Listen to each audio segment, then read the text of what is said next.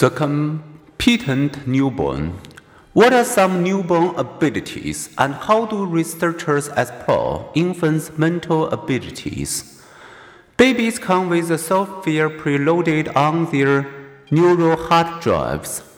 Having survived prenatal hazards, we as newborns can equipped with automatic reflex responses ideally suited for our survival.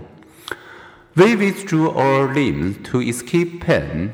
If our clothes over our face interfered with our breathing, we turned our head from side to side and swipe at it. New parents are often in awe of the coordinated sequence of reflexes by which their baby gets food. When something touches their cheek, Babies turn towards that touch, open their mouths, and vigorously root for a nipple.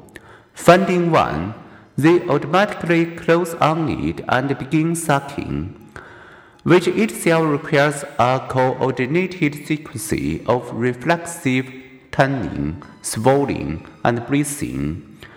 Failing to find satisfaction, the hungry baby may cry a behavior parents find highly unpleasant and very rewarding to relieve. The pioneering American psychologist William James presumed that the newborn experience a blooming, buzzing confusion, assumption few people challenged until the 1960s, but then scientists discovered that babies can tell you a lot if you know how to ask, to ask, you must capitalize on what babies can do gaze, suck, turn their heads.